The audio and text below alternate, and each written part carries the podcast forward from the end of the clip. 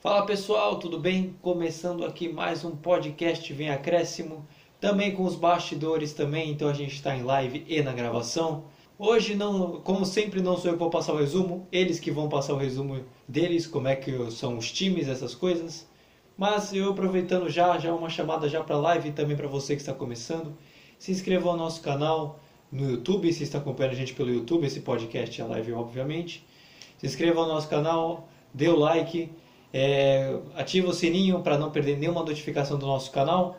E ah, para o Spotify, pro Spotify é legal. Para o podcast, siga a gente no Spotify, Anchors, Breaker, Google Podcast, dentre tantos outros. Acesse nosso site, venacréscimo.wordpress.com.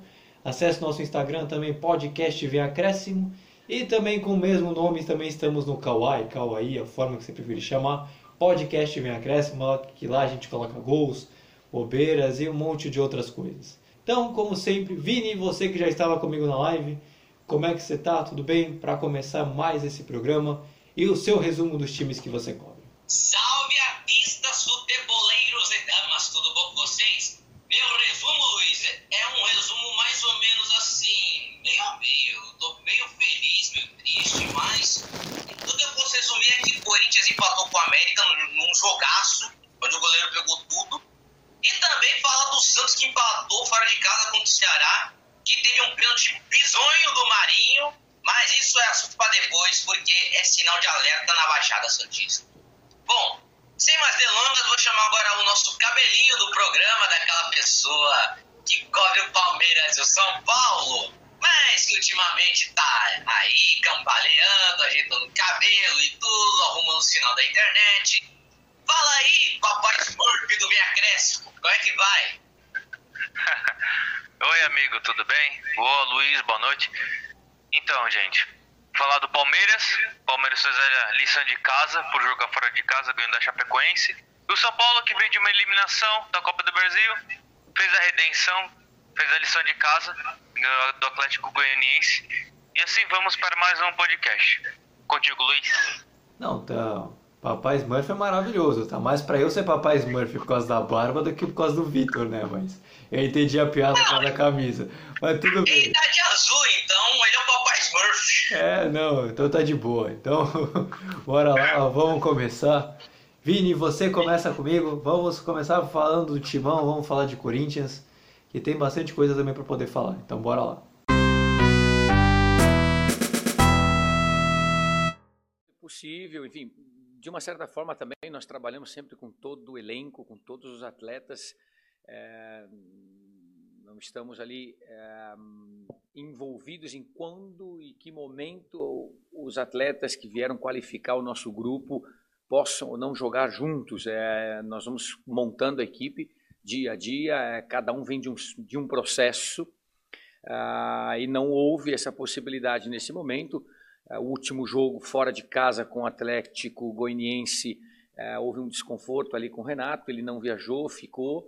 É, preservamos o atleta, ele construiu mais uma semana de trabalho muito boa e teve presente conosco aqui e já nos ajudou bastante na segunda parte também, por esse motivo. Os outros três estavam em campo, mas a gente não se atém realmente a isso. A gente busca fazer o melhor para o grupo e crescer esses atletas com muita calma.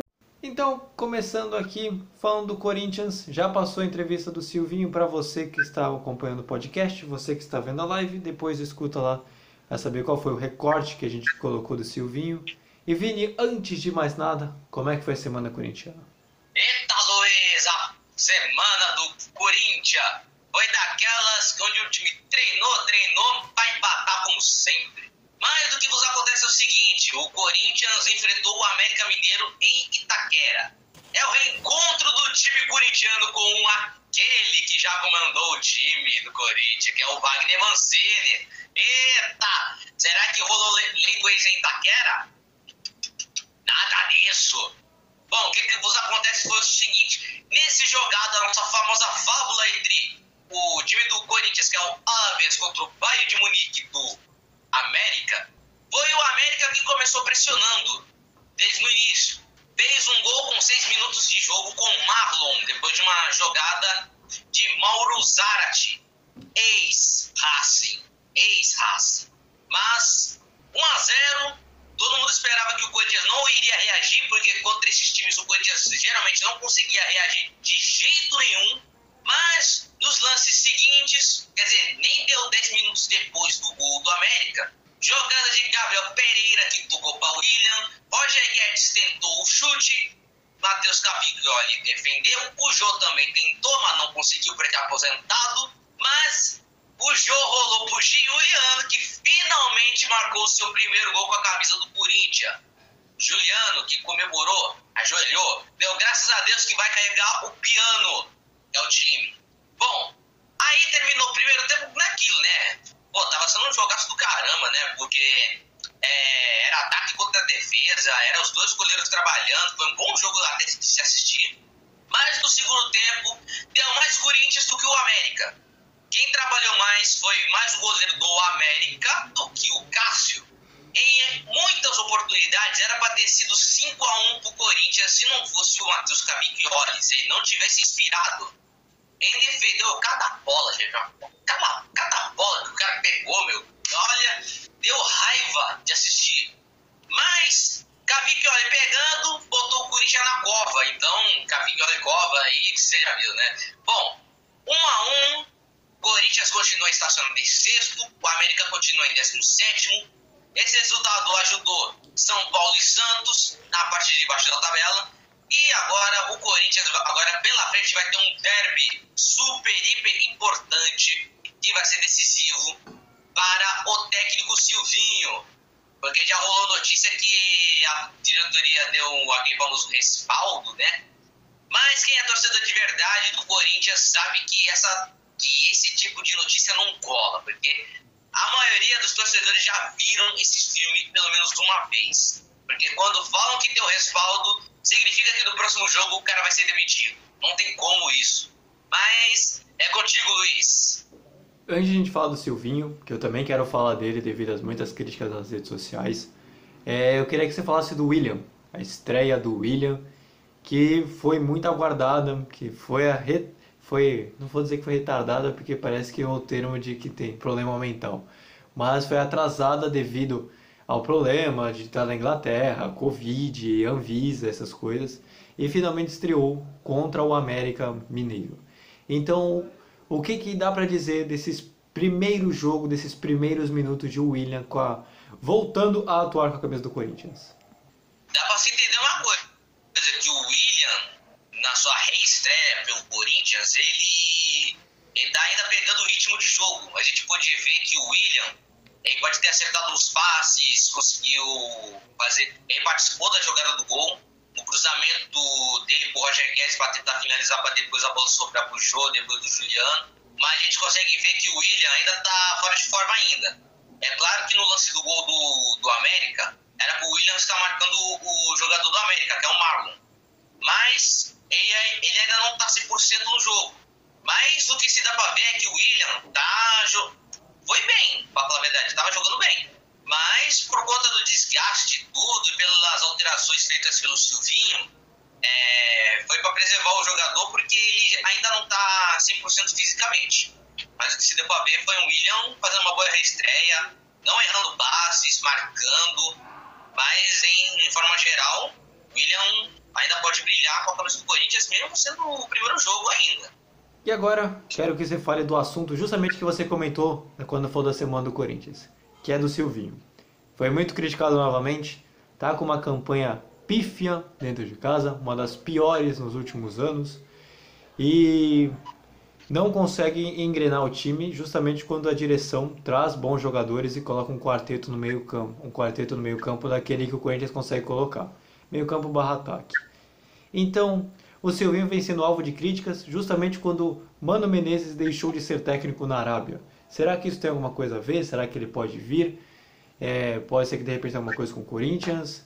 O que, que dá para dizer da situação do Silvinho no comando corintiano?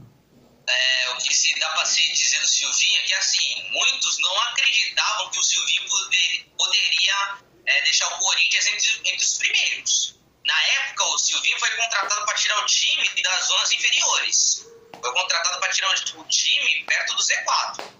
Mas agora, nessa virada de turno, a gente pode ver que o Corinthians agora está brigando para ficar entre os primeiros, para jogar. vai para pré-Libertadores. É claro que o Silvinho, antes de ter os seus reforços, ele não estava tendo aquele rendimento das, das mais favoráveis. Mas o que se deu para ver, pelo retrospecto do Silvinho até agora, é a mesma coisa é, se a gente pegar o retrospecto do Corinthians no campeonato inteiro, né? Porque o Silvinho assumiu o Corinthians assim na primeira rodada do Brasileirão, sem botar as duas partidas da Copa do Brasil, né? A gente pode ver que o Silvinho, até agora, não é que tá fazendo um, um trabalho muito, muito ruim, assim. Ele tá fazendo um trabalho mediano. O Silvinho, ele pode ser iniciante, mas galera, né? O Silvinho, ele não é um Fábio Carilli da vida, entendeu? O Fábio Carilli, no seu primeiro ano de Corinthians, conquistou dois títulos, assim. Mas já o Silvinho, pô, ele tava fazendo estágio na UEFA pra ser técnico e tudo, tava. teve licença pro e etc. E a diretoria do Corinthians resolveu contratá-lo exatamente para isso, porque o cara conhece o clube e para ele ter pelo menos a sua experiência dentro do seu clube formador, né?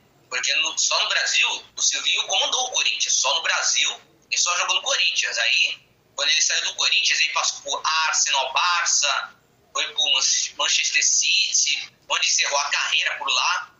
Mas agora a gente está vendo que a sequência do Silvinho agora está assim. É o primeiro jogo que ele já está com o quarteto em mãos. Assim, ele está com o William, Renato Augusto, Roger Guedes, ele está com o Juliano. É a primeira vez que ele está com, comandando o quarteto.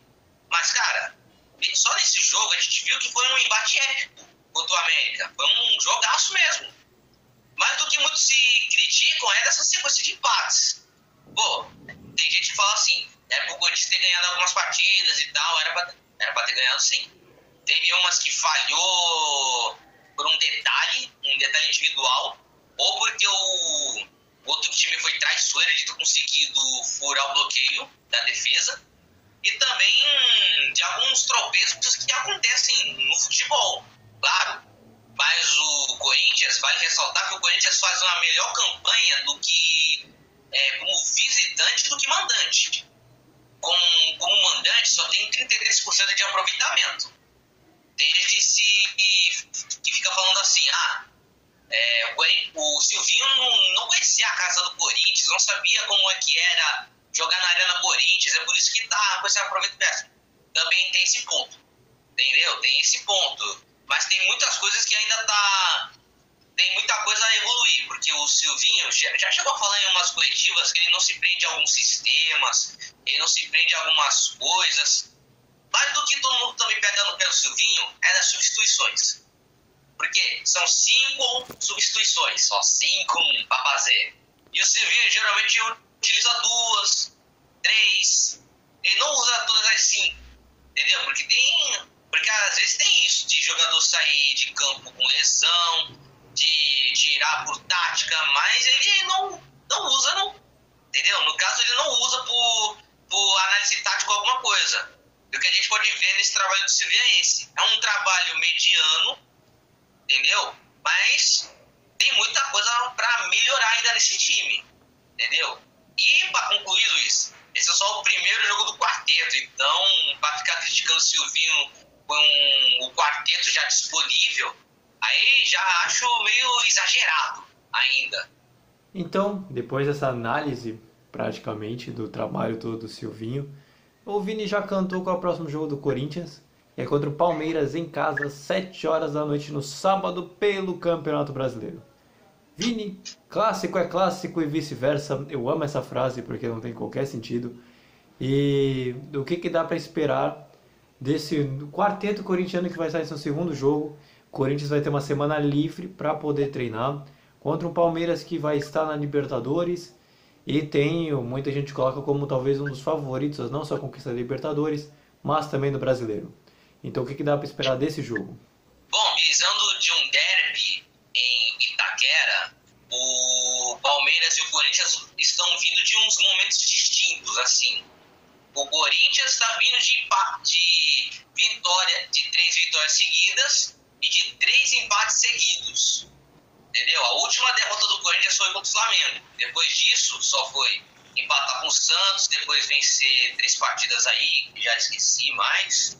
E ainda tem esses três empates aí contra o, se não me engano, o Atlético Goianiense, o América. E agora tem um outro adversário aí que eu esqueci completamente. É o Juventude. Agora lembrei, o Juventude. Já o Palmeiras. O Palmeiras tem.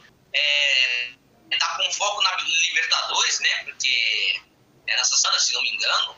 E vai ter o jogo atrasado, depois vai ter o jogo de Libertadores, se não me engano, eu acho que é isso.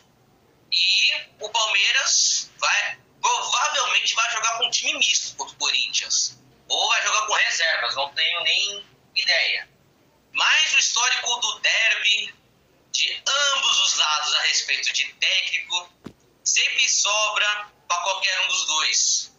Porque é aquilo, o Palmeiras ele vem num, assim, num momento de, de, de que está restabelecendo é, sua, sua, o seu elenco, né? Tipo, voltou a vencer contra a Chape, que, é o, que o Vitor vai comentar daqui a pouco. Mas, né? Tem aquele mas. Se o, se o Palmeiras perder para o Atlético Mineiro nesse primeiro jogo aí da Liberta e perder para o Corinthians, meu irmão, é bem provável que a diretoria do Palmeiras demita o Abel depois do clássico. Não sei. Pode demitir tanto depois contra o Corinthians ou depois de se eliminar na Libertadores. Talvez, não sei. Mas, agora no caso do Corinthians é a mesma coisa. Só que o histórico recente pesa a favor do, do, do Palmeiras. Porque o Corinthians já teve três técnicos demitidos depois que perderam para o Palmeiras. Entendeu? Teve o Cristóvão Borges em 2016, quando o Corinthians perdeu para o Palmeiras por 2 a 0 Thiago Nunes em 2020, depois que o Corinthians perdeu de novo para o Palmeiras por 2 a 0 isso no Brasileirão do ano passado. E a mais recente foi o Mancini, que perdeu para o Palmeiras e, consequentemente, a eliminação do Paulistão, que infelizmente levou seu carro, seu cargo de, de técnico do Corinthians e à beira do precipício abaixo. Mas, visando que é um clássico, será um clássico pegado. O Corinthians tem, tem que vencer essa partida para quebrar esse mini jejum que não sabe o que é ganhar do Palmeiras faz um tempinho já. Não ganha desde, desde o ano passado, desde quando voltou o futebol, em meados de junho, pelo que me lembre. Mas é, o Corinthians tem que ser um time mais agressivo, mais criativo é claro que tem alguns jogadores que não estão 100%, mas tem tudo para ganhar do Palmeiras no, na Neoquímica Arena. Então, passado a parte do Corinthians, vou chamar o Vitor e agora a gente vai falar do São Paulo e como é que foi a Semana São Paulina. Os pontos mais positivos é que o São Paulo voltou a jogar bem, voltou a ter o prazer de, de jogar um bom futebol. É, acredito que hicimos un, un, un, gran primer tiempo, ótimo. Segundo tempo tivemos a, a, a possibilidade de, aumentar o, o placar, eh, talvez a, a vontade de ganhar este jogo fez que, que talvez complicamos um pouco a vida com o 2 a 1, mas, mas se, se devo falar exclusivamente de, do jogo, São Paulo mereceu ganhar, talvez mais tranquilamente com bola, não, não porque concedeu alguma, alguma opção ao rival, mas sim, sim, com um placar talvez um pouco mais. Então, começando aqui falando do São Paulo, é, a gente, você já escutou o áudio do, do Hernan Crespo a respeito da, do último jogo que o São Paulo ganhou. Mas, Vitor, antes de mais nada, como foi a semana São Paulina? Começou difícil. Era um jogo, começando com o da Copa do Brasil, eu quis dizer. São Paulo tinha que ganhar contra o Fortaleza, mas do começo ao fim, o Fortaleza dominou a partida e o São Paulo não teve chances. O Fortaleza inibiu qualquer chance do São Paulo de crescer na partida e, consequentemente, virar em situações de gol. São Paulo até chegou com o Rigoni, só que mesmo se a bola entrasse no gol, estaria impedido. Mais uma vez na saída de bola, o Liseiro errou e o, se não me engano, o Ronald foi lá e fez o gol. Falam que foi falha, falha do Volpe, eu concordo. A bola passou debaixo dele. Se ele tivesse ficado de pé, ele podia até defender com o pé, que a bola foi no meio dele. Enfim, é, foi pressão total do Fortaleza. O São Paulo não conseguia sair. São Paulo tentava sair tocando lá de trás, entregava a bola para eles de graça. Foi isso o jogo inteiro. Aí, a partir do segundo tempo, aí foi um baile do Fortaleza. Me ajuda aí, Luiz. Quem fez os gols do Fortaleza? Foi o Ronald. Aí foi o. aquele atacante Ângelo Henriques. E por É. último foi o David. Isso, esse- É o Ângelo Henriques. Aí foi outro do David. exatamente. Foi, foram tudo em falhas do São Paulo, assim, que o São Paulo, com o resultado, ele quis ir pra cima e, consequentemente, deixou os espaços abertos pro Fortaleza se aproveitando o contra-ataque. E foi daí que surgiram os gols do Henriques e do Davi. E o São Paulo descontou com o Gabriel Sara, assim. Então, vendo o contexto da, o contexto da partida, é, o Fortaleza foi merecidamente. São Paulo não deu, depois que aconteceu no primeiro jogo foi bem complicado esse jogo de volta, porque está ganhando de 2 a 0, tomou um empate e ainda foi for eliminado do, do jeito que aconteceu, foi bem foi bem difícil assim pro torcedor são paulino. O enredo, na verdade. Agora pulando pro Campeonato Brasileiro, foi 2 a 1. Foi uma vitória importantíssima e necessária nesse atual momento, devido a essas circunstâncias que eu mencionei. Foi uma partida em que mostrava que seria seguro, mas a, des- a desatenção quase custou caro. O São Paulo começou melhor o jogo, com pressão, em chutes do Igor Vinícius, Arboleda, Rodrigo Nestor e Gabriel Sara, e a mudança do esquema tático, que ele estava jogando no 3-5-2, jogou com dois zagueiros dessa vez. E o Atlético conseguia chegar em algumas escapadas com o André Luiz, mas não assustava. O primeiro gol saiu depois de insistência. Rodrigo do Nestor, quando tem a chance de chutar pro gol, ele chuta lá pra lua. Quando é, quando é assistência, ele acerta. Ele cruzou e o Rigoni abriu o placar. Rigoni mais uma vez. O André Luiz chegou a empatar, mas ele está impedido. Na segunda etapa, o Atlético veio para cima, com desvantagem no placar. Chegou com o Janderson, mas o Volpe defendeu. O São Paulo rebateu com o Galeano, que ele entrou bem e jogou bem na partida. Mas o Luciano conseguiu furar a defesa adversária, aumentando o placar. Logo depois, as substituições do São Paulo fizeram o time sofrer uma pre- pressão desnecessária no segundo tempo, que por pouco não resultou em empate do Atlético Goianiense. Faltou pouco. E o torcedor São Paulino já conhecia esse enredo. Do São Paulo abrir 2 a 0 e tomar empate. Dessa vez não. Dessa vez as forças superiores disseram: o São Paulo vai ganhar essa partida, mesmo com sufoco. E foi isso até o final. Foi uma vitória suada. O time cansou no segundo tempo, mas foi aguerrido. Há quem diga: caraca, agora que eu tô vendo o meu resumo, eu não coloquei o gol do Atlético Goianiense. Caraca! Enfim, foi gol do Fernandes, se eu não me engano. Do, do Atlético Goianiense. Uma jogada do André Luiz, ex-Corinthians. Ou é Corinthians, que ele pertence do Corinthians. Diga más línguas são paulinas que o Volpo falhou. Enfim, foi mais uma falha de eh, atenção do sistema defensivo, defensivo de São Paulo. E uma falha minha que eu esqueci de colocar no meu resumo o gol do Atlético Goianiense. Ver que eu já tô traumatizado em colocar falha do goleiro aqui nos meus resumos. Não, tudo bem, a gente perdoa. A produção depois vai procurar de quem foi o gol mesmo, só para poder trazer.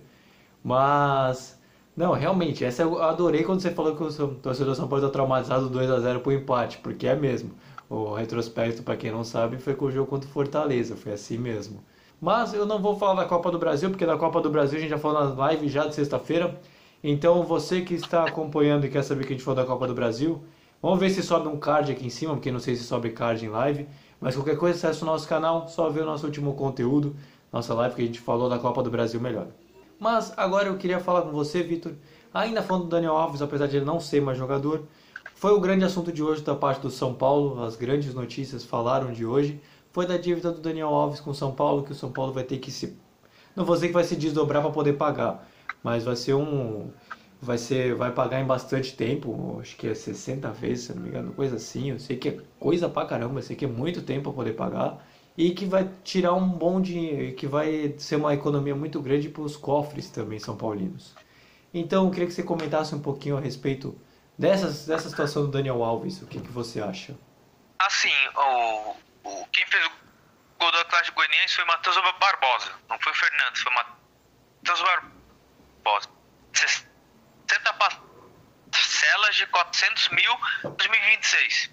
E o São Paulo economiza 32 milhões até 2020 tivesse que pagar o dinheiro é, integral até 2022. Vai economizar 32 milhões, ou seja, por um lado, deu uma minimizada. Se fosse para a justiça isso, São Paulo ia pagar uma bolada. Mas conseguiu resolver aí. São Paulo ele mostrou que com essa nova diretoria que está responsável. Aguentou até onde foi. Aí chegou uma hora que basta, né? Porque ia complicar tanto São Paulo e o Daniel Alves não ia complicar para ele porque ele ia receber de qualquer maneira. E o São Paulo ia afundar. Não sei se ia chegar perto de um Cruzeiro da vida, não sei. De estar tá devendo milhões para algum jogador, enfim. Mas creio que agora o Daniel Alves sendo disputado por vários times, ele, como o Fluminense, por exemplo, que entrou na briga, o Atlético Paranaense, que ele siga a vida dele. Mas eu creio que assim, eu vendo esse enredo do começo até o fim, eu achei até triste, porque, pô, Daniel Alves é um cara que, né, importante, assim, tudo. Ele tem os direitos dele e tudo mais. Do jeito que foi, eu...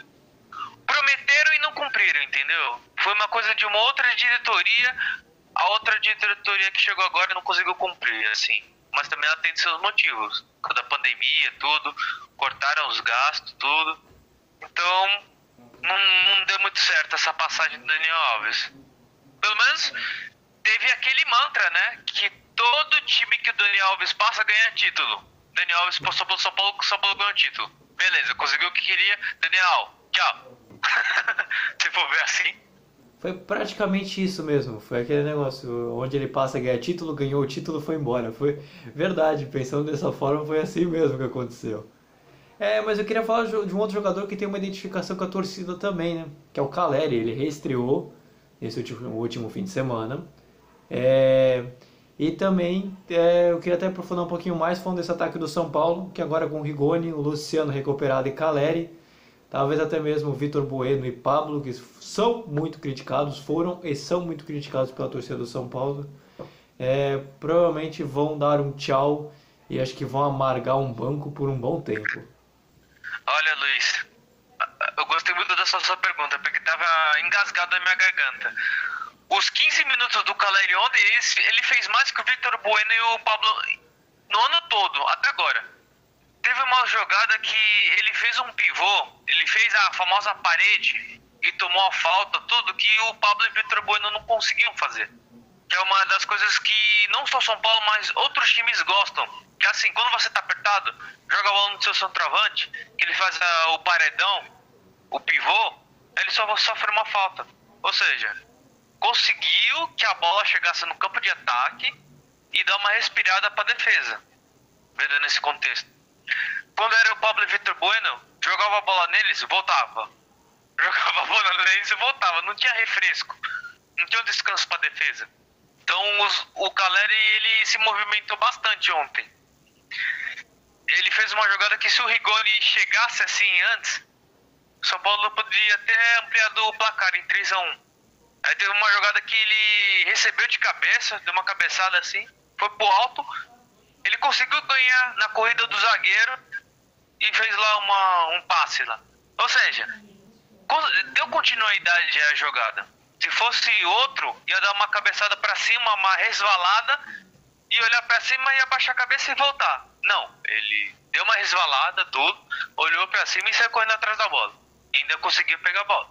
Ou seja, essa gana, essa raça que todos nós, não só o torcedor São Paulo, mas Santista, Corintiano, gosta de ver do seu time, do seu jogador. Então eu acredito que o Caleri, com o tempo assim, com a forma física, eu acho que ele vai ser bem importante pro São Paulo. Então agora, pra gente fechar do São Paulo, não aprofundar também, não esse áudio ficar muito longo falar de um jogo que é duro, que é importante para o São Paulo também, que é contra o América Mineiro, quarta-feira, é... em casa, 8h30. É isso mesmo? Quarta-feira? Eu acho que eu anotei certo, né? Depois, depois eu vou pedir. Isso. É, não, eu anotei, não entendi nem minha letra, mas tudo bem. Pelo, pelo Campeonato Brasileiro. Então, Vitor, o que, que dá para falar desse jogo do São Paulo? O que, que dá para esperar desse jogo importante para o São Paulo ao longo da semana? Visto, visto que o América também está mais ou menos na mesma zona, entre aspas, que o São Paulo hoje. Ah, nesse contexto é muito importante a vitória. Se no domingo era necessário ganhar, esse também é necessário parte 2. Porque com essa vitória, se conseguir quarta-feira, São Paulo dá uma ampliada na distância, né? No, em relação ao rebaixamento. Porque tá todo muito, muito junto do São Paulo até o Juventude, América Mineiro lá, que é o primeiro na zona de rebaixamento, a diferença é só de três pontos. Então, dependendo de uma rodada, o São Paulo pode cair bastante ou subir bastante, dependente. Então, eu acredito que uma vitória em casa contra o América Mineiro, que é um adversário direto, em casa, jogo, jogo atrasado, a vitória é o essencial para se distanciar mais. Se ele ganhar, se eu não me engano, ele pulou para nono ou oitavo. Já fica três ou quatro pontos do G5, G6, entendeu? Então, a cada rodada, o campeonato já vai se desenhando, como é que ele vai ficar. Já vou até falando aqui meu palpite, Luiz, na zona de rebaixamento. São quatro que caem, né? Pra mim, Chape e Sport já estão bem longe de fugirem. Realmente. Pode acontecer algumas coisas no campeonato, mas pra mim esses dois, a, a diferença de pontuação tá bem gritante desses dois últimos. Então, só falta definir mais dois, que os outros dois são Sport e Chapecoense, por enquanto. Então, fechamos por aqui a parte do São Paulo. Agora, Vini, vem comigo de novo, que a gente vai falar do Santos e vamos ver como é que foi essa semana santista também. Quando nós chegamos aqui, começamos a detectar que esse elenco, que esse grupo assim pode dar uma resposta com três zagueiros. Está sendo a primeira experiência minha, né, com quatro anos e meio aí como técnico, nunca tinha jogado, iniciado um jogo assim. Mas não é minha preferência, mas eu acredito que as características dos jogadores pode fazer sim o Santos jogar bem nessa, com, com três zagueiros.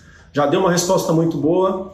Agora temos uma semana aí é, limpa, né? Só, só jogo contra o Juventude domingo que vem, onde eu vou poder trabalhar, que até agora a gente trabalhou muito pouco. Foi mais conversas e vídeos, porque estou com nove dias no clube, já o terceiro jogo, e, e com viagem, recuperação, né? Mas assim, já deu, já deu uma resposta, já deu uma cara assim de que pode jogar sim e, e que pode melhorar o futebol e com isso os resultados vir. Então, vamos falar aqui do Santos. Você já escutou o áudio do Fernando Carilli? Fernando Carilli, boa. Fábio Carilli, essa foi legal, gostei. É, Fábio Carilli a respeito do... Fernando Carilli! É, eu fiquei com o Diniz na cabeça. Então vamos lá. A respeito do último jogo do Santos contra o Ceará, em que terminou 0x0. Então, Vini, antes de mais nada, como foi a Semana Santista? Pra gente começar falando.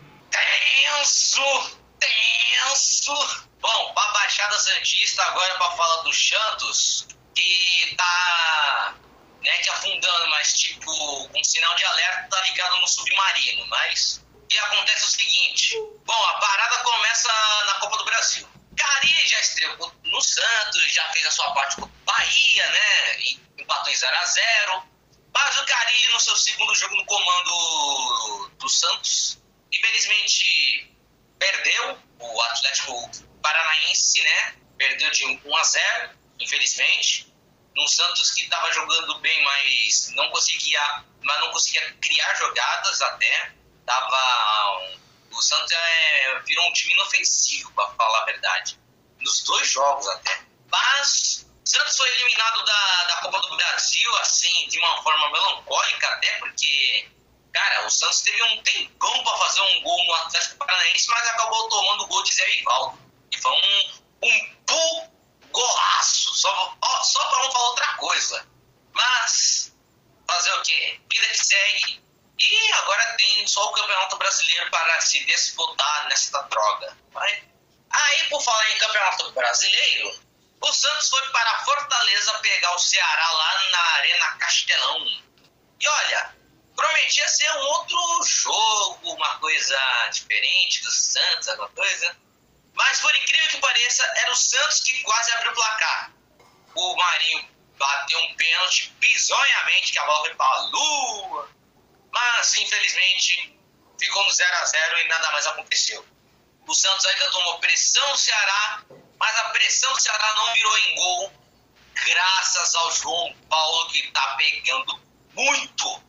Se não fosse pelo João Paulo, o Santos já estaria em 18, galera. Eu não, eu não tô zoando, não. Se não fosse pelo João Paulo, o Santos já estaria em 18 na, na tabela de classificação. Contigo, Luiz. Não, vamos falar da zica do time, né? Porque até então o Santos estava no. estava com oportunidades, assim, por mais que não estivesse bem no campeonato, nunca demonstrou muita coisa também para poder ganhar os jogos. E nesse agora contra o Ceará, o time fez até um bom primeiro tempo, primeiro tempo assim que foi melhor. Teve e aí vem a parte da zica, né? Vem o pênalti que o Marinho quis, bate, o Marinho pegou, vou bater, vou bater, meteu na lua, escorregou, uma coisa assim, bizonha. E aí o Santos não teve mais nenhuma outra oportunidade. Dá para dizer que já precisa jogar sal grosso em torno na Vila Belmiro para poder ver se de repente melhora essa situação? Luiz, eu não sou, eu não chego, não chego a demonstrar para todo mundo que eu sou uma pessoa supersticiosa, assim, a, a crer nesse ponto de jogar sal grosso para ver se melhora. Para muito, sal grosso espanta a zica, tá ligado? Mas, mas aquilo, o torcedor tem todo o direito de fazer, né? De, de jogar sal, de colocar a bandeira do sai e tudo. Mas, cara, o que eu, ve, o que eu tô vendo do Santos é tipo é um time que não vence há, há mais de um mês. Cara, há mais de um mês sem saber o que é vitória. Tá ligado? E, e nas redes sociais, quantas vezes eu já recebi aquele meme é, da família que tá desesperada por uma vitória? A vitória do Santos. Entendeu? Quantas vezes eu não, eu não recebi essa imagem da vitória do Santos que está desaparecida há cerca de um mês?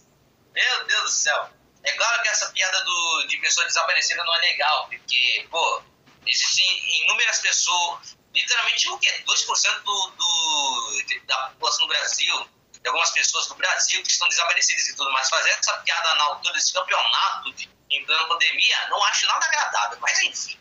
Mas, cara, pelo amor de Deus, eu não tô aguentando mais chegar aqui no podcast só falar das desgraças do Santos, sobre que o Santos não ganha, não ganha, não ganha. Mas, cara, o Santos, é claro que tá, tá calmo e tudo, mas é aquilo, depois desse jogo contra o Ceará, é sinal de alerta ligado. Entendeu? É sinal de alerta ligado. Alguns dos principais nomes do Santos, como por exemplo o Carlos Sanches, pode ter retornado nessa temporada depois de conviver com uma lesão no joelho. Mas é aquilo. Já passou da hora dele brilhar também, né? Já passou da hora dele jogar bola também. Entendeu? Porque o Carlos Santos ele foi fundamental em 2018, quando o Santos estava na Pindaíba também. Entendeu? Agora só falta a estrela dele brilhar de novo. Mas agora, fazer o quê? Com a equipe sem dinheiro, agora sem podendo mais contratar, e tem que montar, vai ter que sobreviver com essa equipe até o final do ano, vai ser um sofrimento só, hein? Não sei não, hein? Mas o Santos. Mas para o torcedor Santista aqui, fiquem tranquilos que o Santos não vai cair. Não vai cair. Porque, cara, o Santos, na minha opinião, vai parar em 13 terceiro. Vai terminar o campeonato aí, nessa posição, em 13 terceiro ou 14 quarto, por aí. Porque se terminar em 16 aí eu tô de sacanagem com vocês. Aí, tudo bem. É, vamos ver daqui pra frente que o campeonato tem pra reservar, mas vamos ver se de repente fica com essa zica até o fim do torneio. Mas eu queria falar de você, já que você falou que não quer falar só de zica pro Santos, vamos falar pelo menos de uma coisa que é relativamente interessante que é que o Carilli está conseguindo, você que já cobre o Corinthians poderia até dizer, o Carilli já de certa forma já arrumou o time defensivamente. Já se vê, principalmente o jogo contra o Ceará, que o Santos com três zagueiros foi muito bem, defensivamente falando. Por mais que o ataque também tenha seus méritos, o ataque adversário, no geral o trio de defesa foi bem. Então pode-se dizer que o Santos talvez vai passar menos sufoco do que passava com o Diniz, já que agora tem um técnico que sabe arrumar a defesa pelo menos não deixa de ser um ponto positivo. É um ponto positivo, né? Conseguiu alguma defesa. Agora o desafio do Carilli é arrumar o ataque, né? Porque o Santos só tá podendo com o Batistão, tem o Pirani, Zanocelo, que é meio campista, mas ele só vive no banco. O Gari está optando por colocar o Ângelo é, no segundo tempo para ele ganhar experiência, minutagem, tudo. Moleque tem 16 anos, mas eles não podiam sair queimando o moleque, tudo. É... Mas, cara, complicado as coisas. Às vezes é complicado de ficar falando, porque, meu, só foi as principais peças do Santos saírem do time. Só foi Caio Jorge, só foi o Alisson, Pituca, só foi o, o Veríssimo. Só foi sair esses jogadores que aí, meu irmão. Aí, eu, aí para pegar entrosamento, agora para pegar tudo, para reformular essa equipe, aí é na base do sofrimento mesmo. Não, realmente agora o Santos precisa se arrumar, né? E já tem um jogo importante agora, que é a próxima rodada. Que é o jogo contra o Juventude no domingo, fora de casa, às 4 horas, pelo Campeonato Brasileiro. Assim como eu falei com o Vitor sobre o São Paulo, esse jogo também contra o Juventude também é essencial para fugir da zona de rebaixamento, já que Santos e Juventude estão praticamente na mesma posição. Então pode ser um jogo essencial para o Santos pensar em vitória. Não tem jogo melhor para ganhar do que esse? Voltar a vencer? Ah, Luiz! Ah, Luiz! Ah, não existe um confronto melhor do que um Palmeiras e Corinthians. Mentira, vai. Bom, esse confronto aí contra o Juventude, a gente viu no primeiro turno que foi um. que o Santos empatou em 0x0 com o Juventude num jogo chato chato é chato, meu irmão. Nossa senhora. Eu nunca, eu não esperava que o Santos iria empatar no primeiro turno, mas faz o quê? Agora, segundo turno, mudou algumas coisas. Agora que o Santos agora vai enfrentar o Juventude lá no Alfredo Jacone, cara, será um jogo difícil pro Santos, difícil. É claro que o, quando São Paulo e o Palmeiras passaram por lá, Jacone, o Palmeiras teve mais facilidade é, porque naquela época estava em alta e tudo, começou bem no brasileiro. Já o São Paulo aqui tá cambaleando também, mas conseguiu um empate fora de casa, aquele 1 a 1 contra o Juventude. Agora, contra o Santos, o. Ixi, o Juventude também não tá aquelas coisas também. O Juventude também, por incrível que pareça, só tá montando sua equipe agora, literalmente. Passou o, campeão, o primeiro turno do Brasileirão inteiro só montando sua equipe com contratações, se movimentando no campeonato.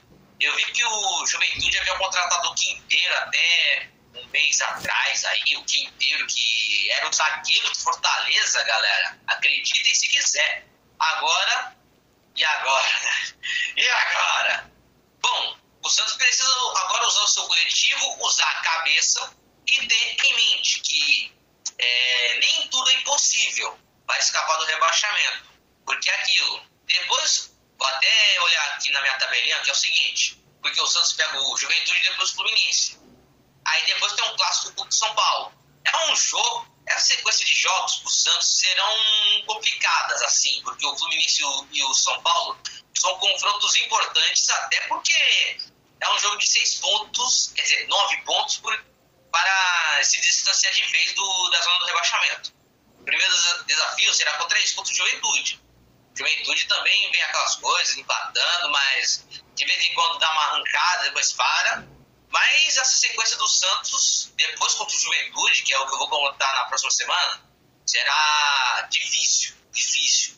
Porque, cara, pegar o Fluminense é dose, cara, é dose. Apesar que o Fluminense, apesar que o Santos vai jogar em casa, depois vai pegar o São Paulo fora e tudo, será uma sequência nada favorável para o Santos. Será difícil, mas tem tudo para o Santos pelo menos arrancar pelo menos três pontos. Uns três empates, sei lá, pelo menos uma vitória e duas derrotas também. E assim por diante.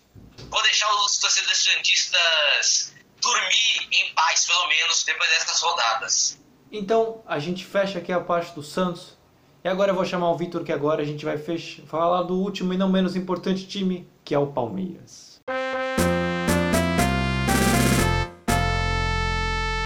o Dudu e com o Veiga, tem a ver com a dinâmica coletiva da equipa ao atacar.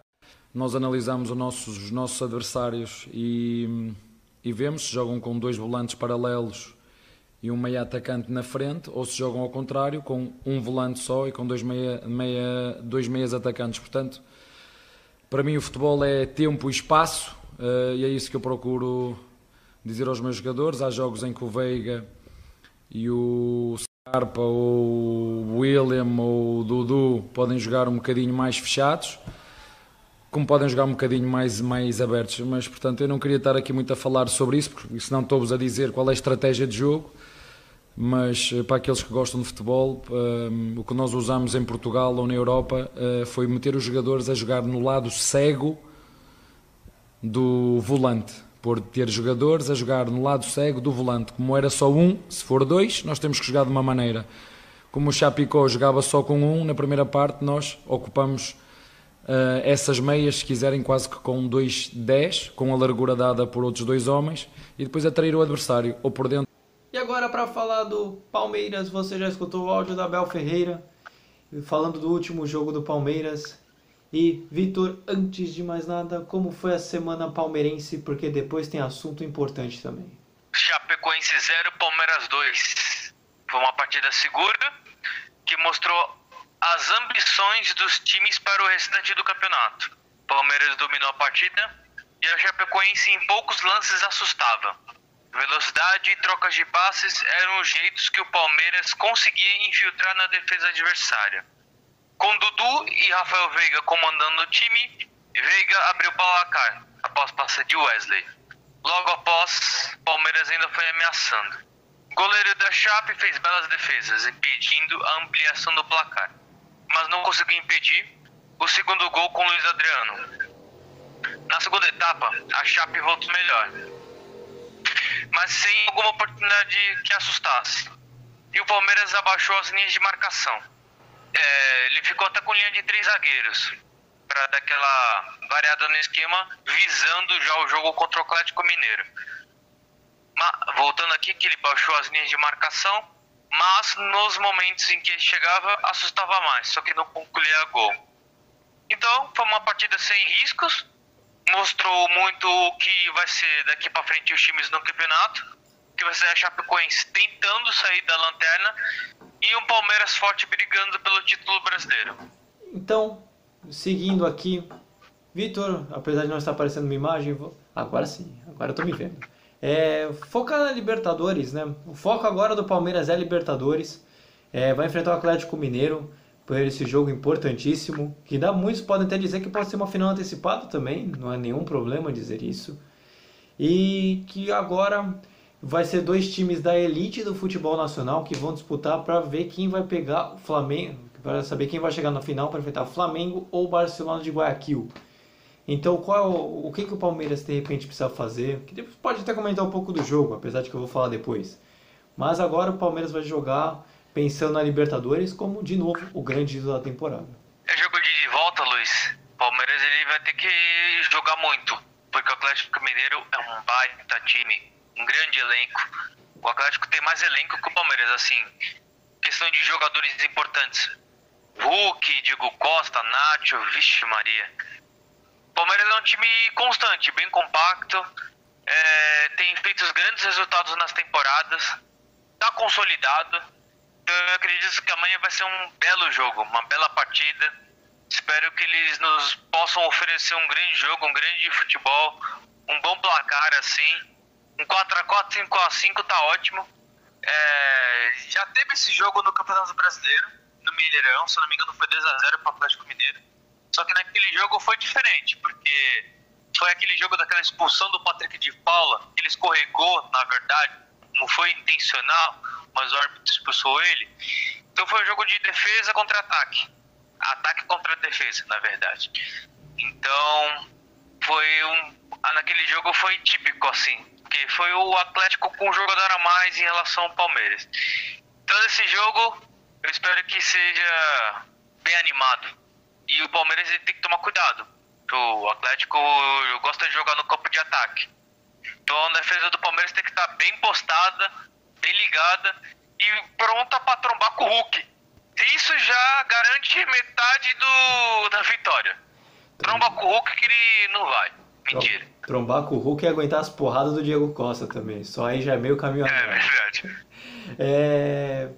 Não, mas agora falar do, do Palmeiras que está firme no Campeonato Brasileiro, por causa que o Flamengo acabou bobeando, entre aspas, ao perder do Grêmio, né? Então, o Grêmio agora está com um jogo só a menos, assim como o Flamengo, e vai, vai poder, com isso, o Palmeiras, entre aspas, respira um pouco, né?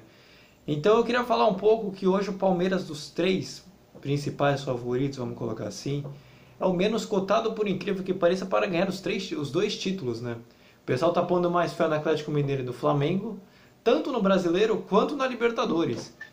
E se você quiser comentar um pouquinho do Brasileiro, essas coisas, é, você acha que de repente o Palmeiras pode surpreender de certa forma e chegar longe? Porque até agora, estatística e torcida, o Palmeiras é o terceiro, bem longe dos outros dois. É, Luiz, o Palmeiras em relação ao Campeonato Brasileiro, ele tá fazendo a parte dele.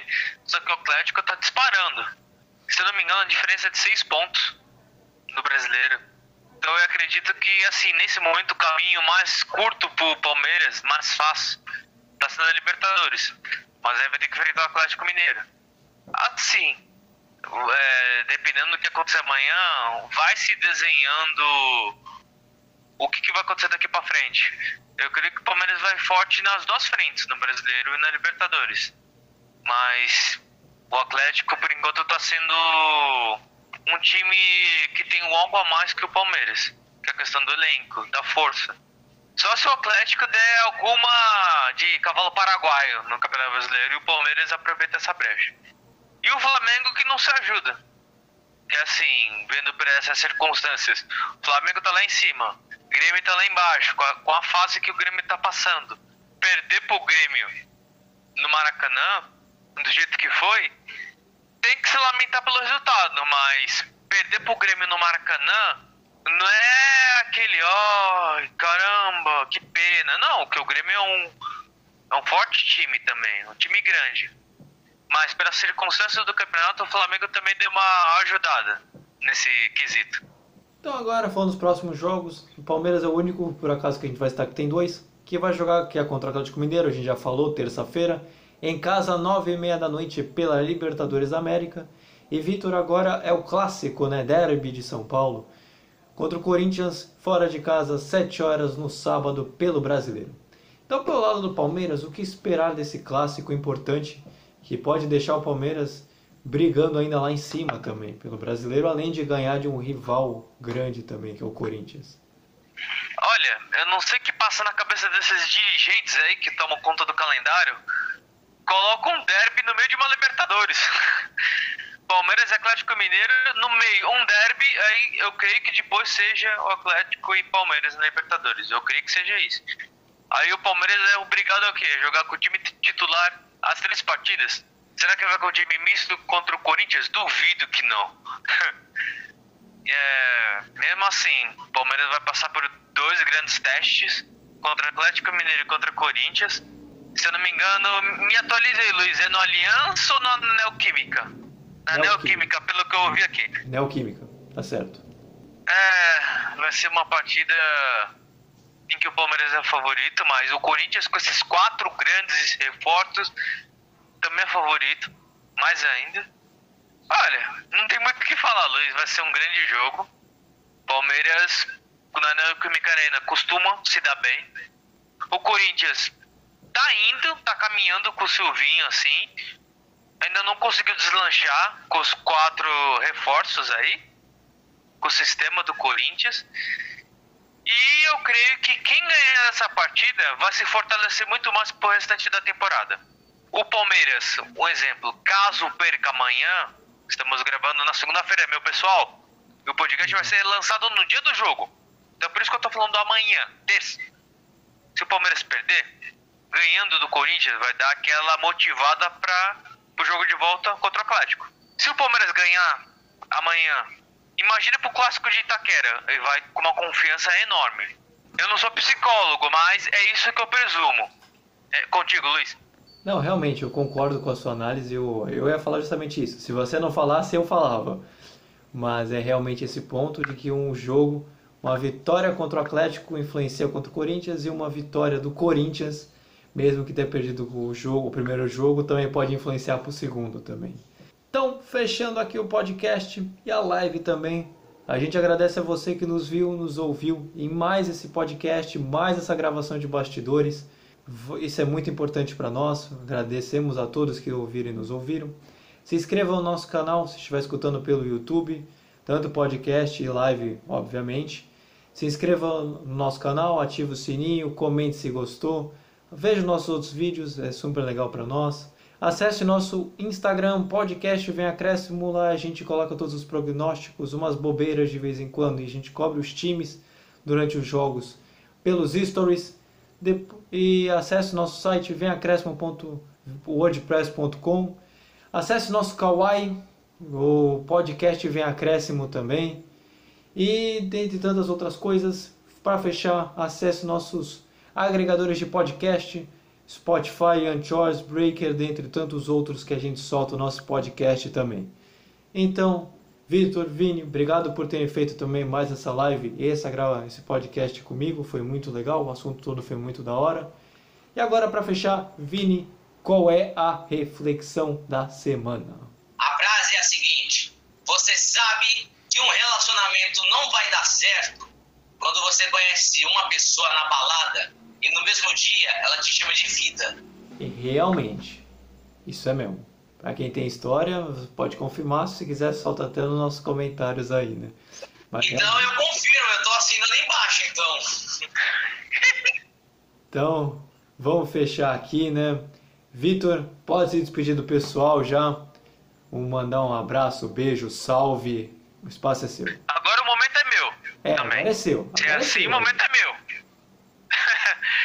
Boa semana a todos. Tá passando muito rápido, Luiz. Eu tô ficando com medo.